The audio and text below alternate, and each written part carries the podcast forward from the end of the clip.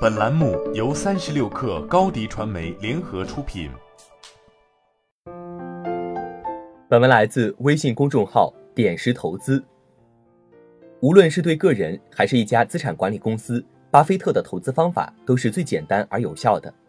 巴菲特告诉我们，把投资做好，你不需要做一个极度聪明的人，你也不需要每天二十四小时在那边工作做研究，你只需要遵循一些大道至简的方法。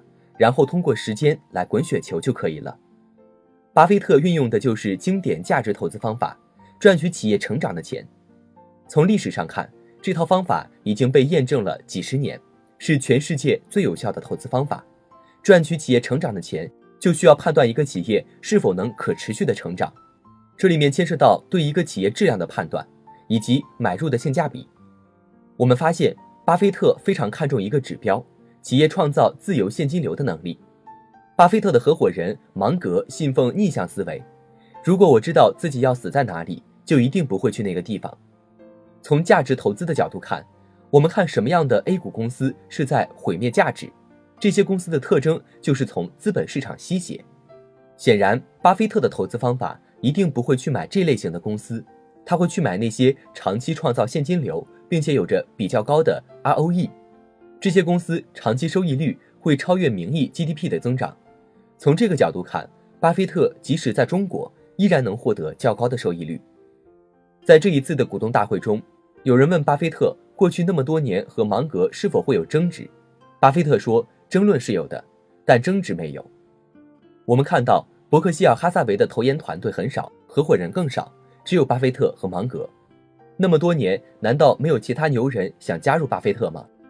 相比于其他资产管理公司，巴菲特的投研团队是很少的，却管理极大规模的资金。他又是如何做到的呢？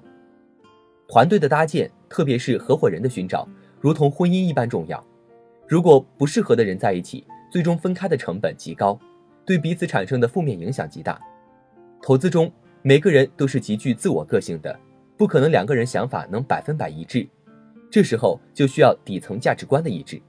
价值观的一致意味着大家用同一种语音在思考、在沟通，即使有分歧，也能就事论事讨论，并且给彼此视角上的盲点提供帮助。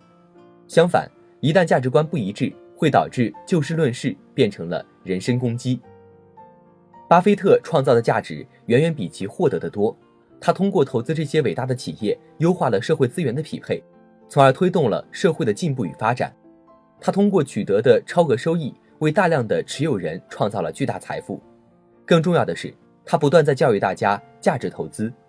价值投资不仅仅是买卖股票，更是一种人生准则。最终，我们无论投资也好，人生也罢，作为个人或者作为一个公司，我们都需要以创造价值为一切的核心。好了，今天的节目就是这样，下期我们不见不散。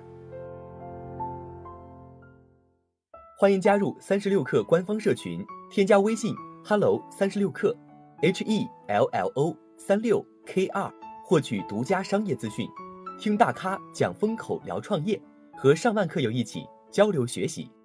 高迪传媒，我们制造影响力。